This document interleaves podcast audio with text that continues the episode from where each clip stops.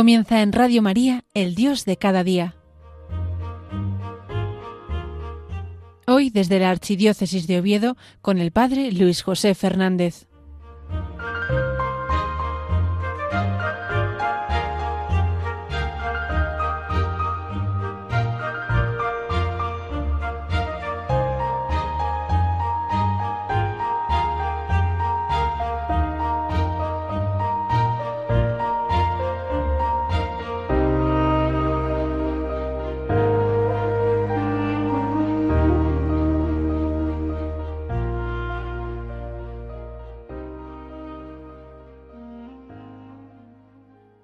Muy buenos días, queridos amigos, queridos oyentes de Radio María.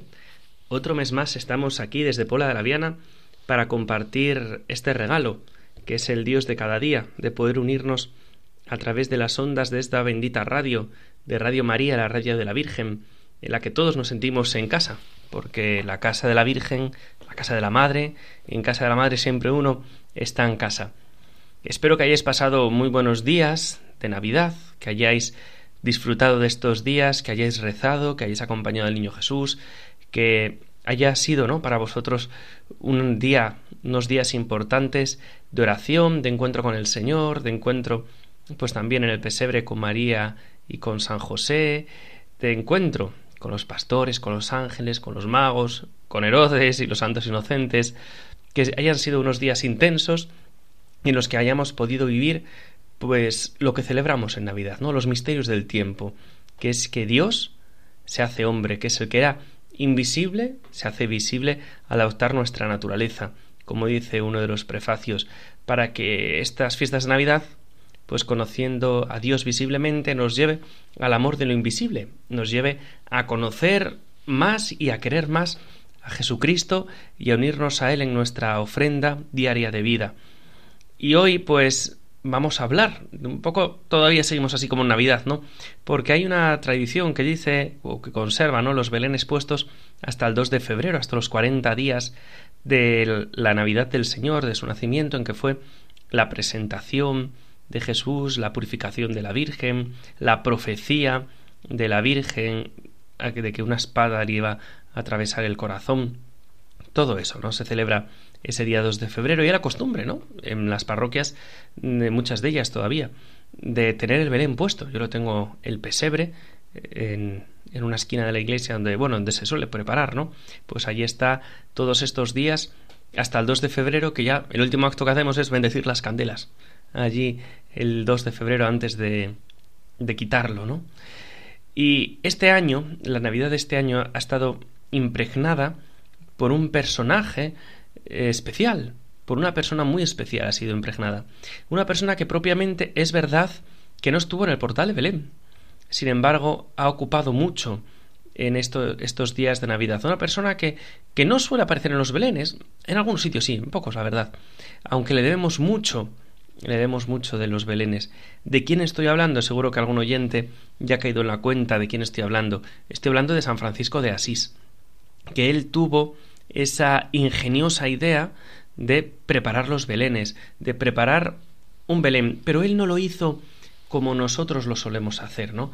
Él nos sacó a los pastorcitos, él nos sacó, hizo imágenes y les puso una cueva y después les puso un poco de nieve, así a forma de harina y un caminito para los reyes. No, él no lo hizo así.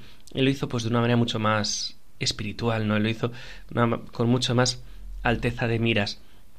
Y esto, este año, ¿no? Es un año franciscano. Estamos estos años en unos años franciscanos muy especiales porque coinciden unas efemérides.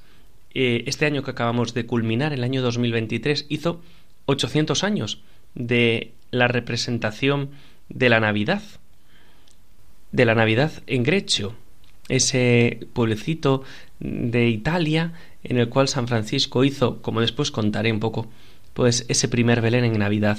Este año en el que ya estamos en 2024, hace 800 años, de la impresión de las llagas de San Francisco. Sabéis que San Francisco tuvo en sus manos, en sus pies, en su costado, las mismas llagas del Señor, una gracia mística. Él se lo había pedido al Señor, Señor, concédeme participar de los dolores de tu pasión, y Jesús lo concedió. Y le concedió las llagas. Hace 800 años se conmemorará el 17 de septiembre los 800 años de la impresión de las llagas de San Francisco. El año que viene, 2025, hará 800 años de El Cántico de las Criaturas, que es una de las piezas más bonitas de la literatura italiana, en italiano, y para los que no tenemos ni idea de italiano, pues lo escuchamos en español y así nos enteramos de algo, porque si no, no nos enteramos de la mitad, que es un cántico que seguro que os suena a muchos de vosotros, aparece el miércoles de la cuarta semana en el oficio de laudes, de la cuarta semana del Salterio, el cántico de las criaturas, seguro que lo habéis rezado alguna vez, lo habéis escuchado, pues el año que viene, en 2025, hará 800 años de que San Francisco, ahí medio ciego, en, en el convento de San Damián, mirando esa preciosa paisaje, ¿no? Que desde allí se ve hacia abajo ese valle de Espoleto. Pues eh, San Francisco, pues compuso el Cántico de las Criaturas. Y dentro de dos años, es decir, en 2026, hará 800 años de su tránsito, de su Pascua, de la muerte de San Francisco de Asís. Y la familia franciscana, pues quiere celebrar, ¿no? Pues como se tienen que celebrar las cosas, con intensidad de amor, enseñándonos a amar más a Jesucristo, que los santos al final nos tienen que apuntar a Cristo, ¿no? Ellos son ejemplos, son estímulo, son intercesión, pero para llevarnos al Señor, para llevarnos a Dios, es la clave, ¿no? De, de la vida de los santos. Y este año, pues me gustaría comentar así un poco Florecillas de San Francisco que es algo que seguro que muchos conocéis, muchas de las florecillas de San Francisco, entonces las iremos leyendo, las iremos comentando, iremos hablando un poco de ellas, qué enseñanzas podemos sacar de ellas, porque San Francisco Asís, yo una vez escuché una cosa, ¿no? que en parte puede tener cierta razón visto así un poco a grosso modo, y es que tiene una santidad admirable, pero no imitable. Es decir, uno ve San Francisco, ve todo lo que hacía, y no queda admirado, pero después, no, eso, eso para mí no es. No, eso es un carisma que tenía en el especial, para mí no es. ¿no? Y al final, pues San Francisco es un santo de la iglesia, me atreví a decir un santazo, yo es como digo yo a la gente, es, es mi santo favorito, ¿no? Ese santo que más devoción le tengo. Yo en la capillita que tengo en casa solo tengo la imagen, tengo el sagrario, tengo la imagen de la Virgen y como no, pues la imagen de San Francisco de Asís, que es pues uno de los santos que más me hayan ayudado a mí a lo largo de mi vida. Entonces voy a leer y a ir comentando un poco, pues esta florecilla de San Francisco. Está en la parte última, está en el capítulo cuarto de las florecillas, esta es la florecilla número 12, que es de cómo San Francisco preparó el pesebre en Grecho el día de Navidad.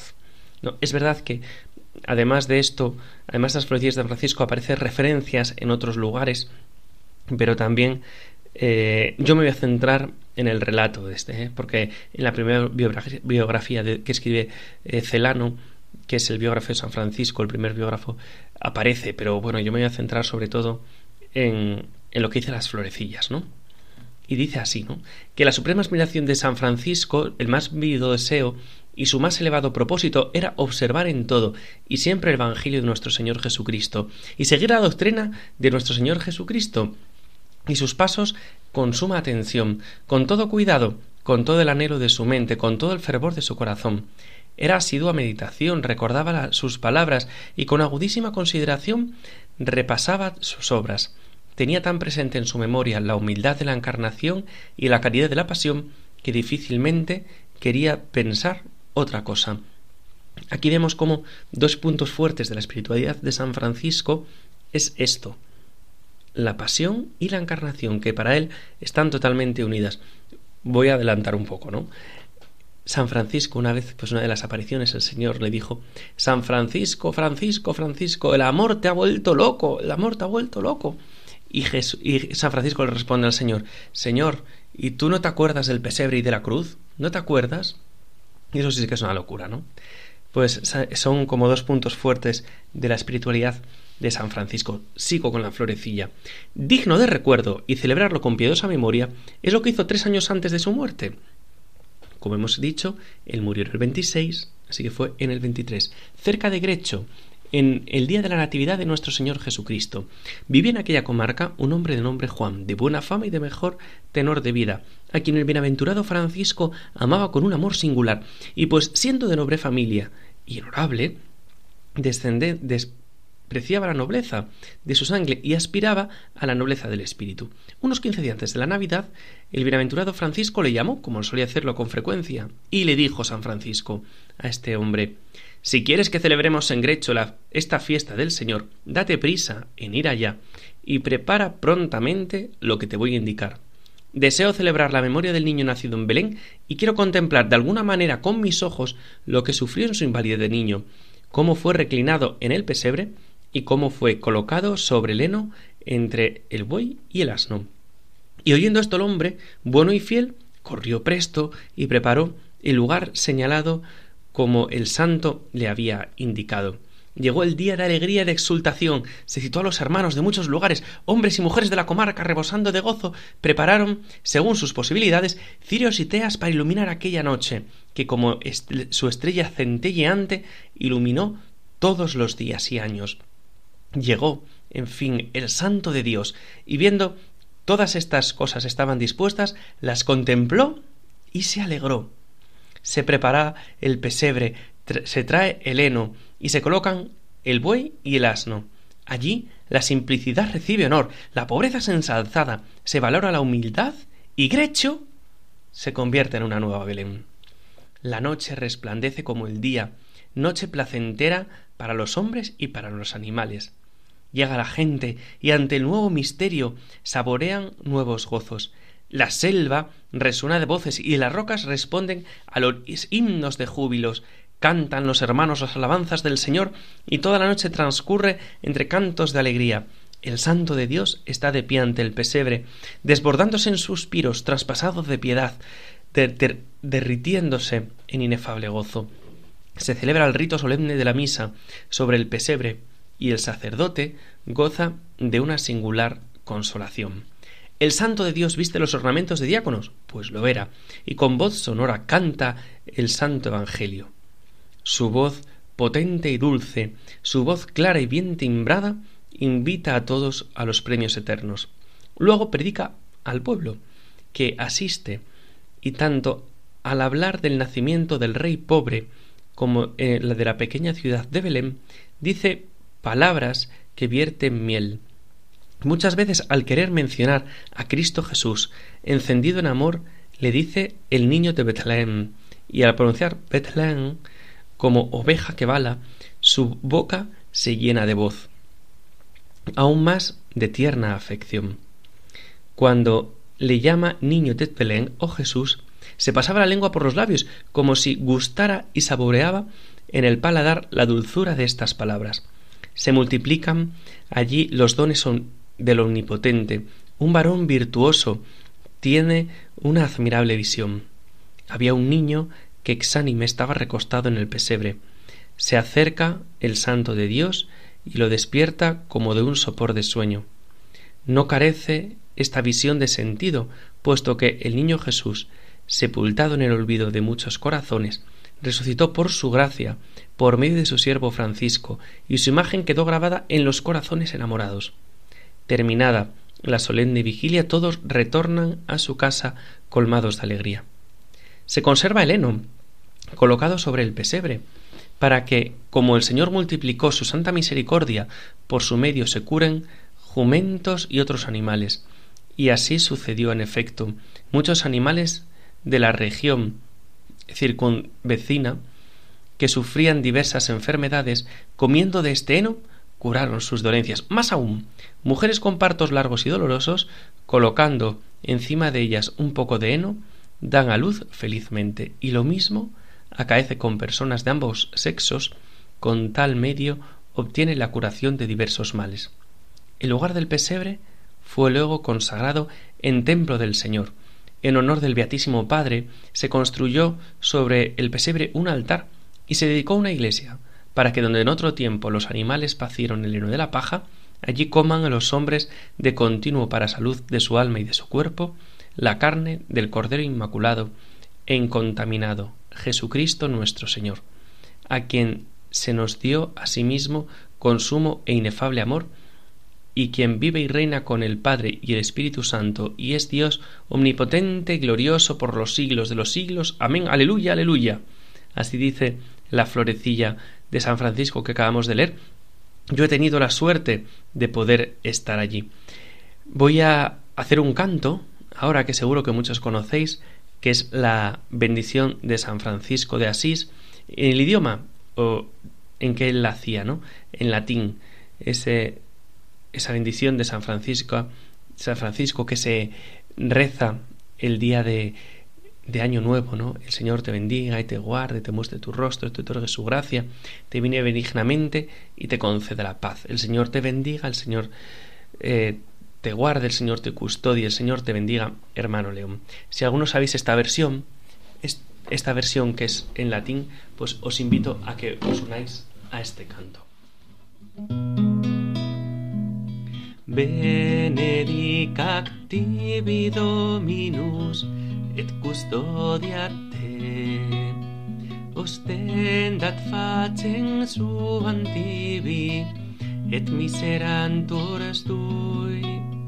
Convertant sum a te et tibi pacem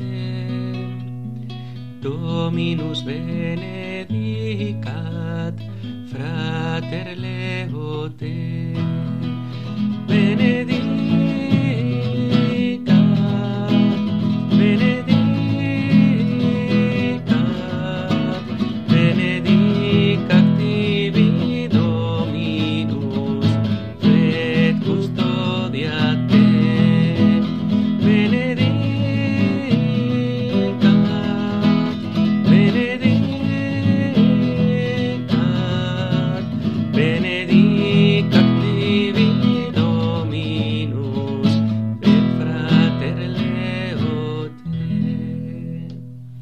lego te a ti, hermano León. Dios te bendiga a ti, hermano León, y a cada uno de nosotros que nos diría San Francisco de Asís. Bueno, pues ahora voy a hacer un breve comentario, porque no me queda mucho tiempo de programa, pero yo he tenido la suerte de poder estar allí en Grecho cuando fue la beatificación de Juan Pablo II. Fuimos con una peregrinación eh, hasta la beatificación y aprovechamos y conocimos los lugares franciscanos, estuvimos en Asís, estuvimos en la Porciúncula, estuvimos en en muchos sitios, ¿no? Estuvimos en las cárceles ahí arriba, en la parte de arriba de la ciudad de Asís, y fuimos a Grecho. Queríamos ir al Monte Albernia, pero no nos dio tiempo, al final fuimos a Grecho nada más. Y pude ver que esto es verdad, ¿no? Que, que allí la simplicidad, como decía, toma carta de ciudadanía. ¿Por qué hace San Francisco esto? Porque muchas veces podemos quedarnos Batinglao, que he montado en la iglesia, ahora el Belén ya está puesto, poner el Belén en casa, ¡ay, qué pereza! Se empieza a sacar las figuras. ¿Qué es lo importante? Lo importante es San Francisco quiso hacer lo que diría siglos después San Ignacio, ¿no?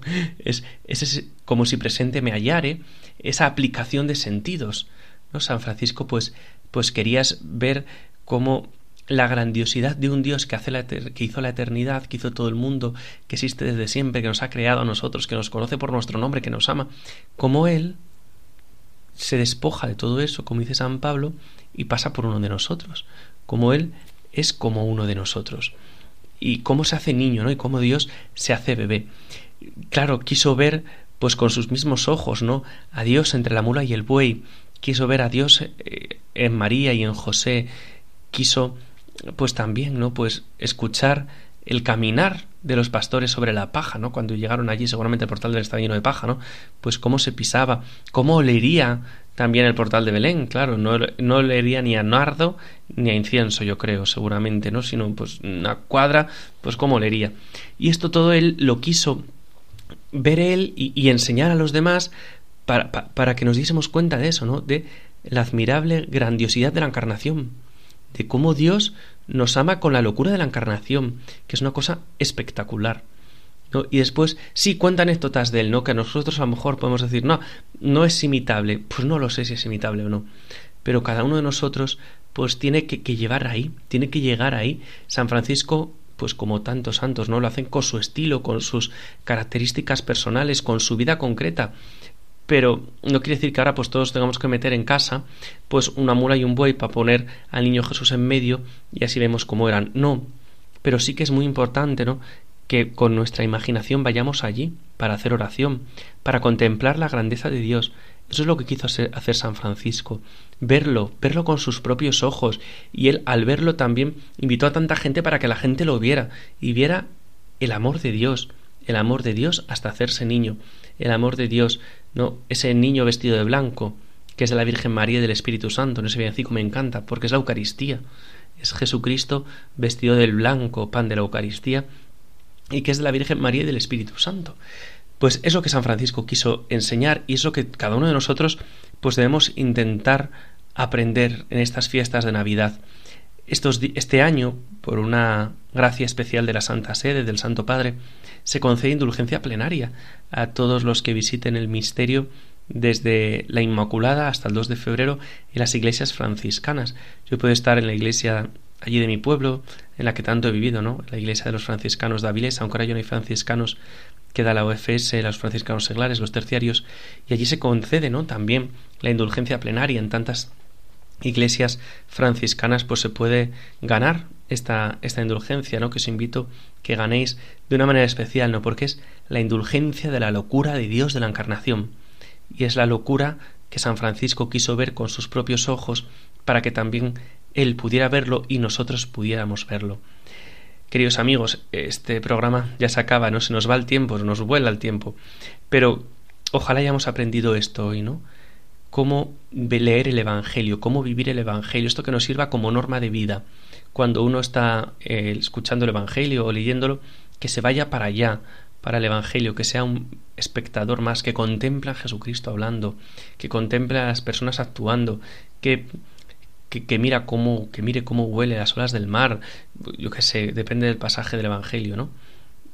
Pues que la locura de la encarnación nos ayude también a nosotros a enamorarnos cada día más de Dios. Pues, queridos amigos, os doy la bendición, la bendición de San Francisco, ¿no? El Señor os bendiga y os guarde, os muestre su rostro y os otorgue su gracia os mire benignamente y os conceda la paz. La bendición de Dios Todopoderoso, Padre, Hijo y Espíritu Santo, descienda sobre vosotros y os acompañe siempre. Sagrado Corazón de Jesús, en vos confío, dulce Inmaculado Corazón de María, sed la salvación del alma mía. San José, San Francisco de Asís, rogad por nosotros. Os invito a seguir en la sintonía de Radio María. Si os ha gustado el, el programa, podéis pedirlo por podcast en Radio María y hasta el mes que viene, si Dios quiere.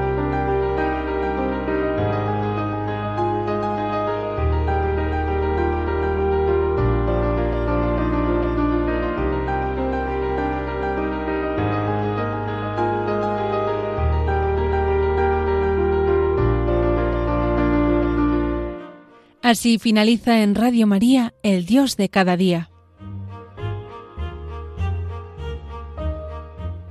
Hoy desde la Archidiócesis de Oviedo con el Padre Luis José Fernández.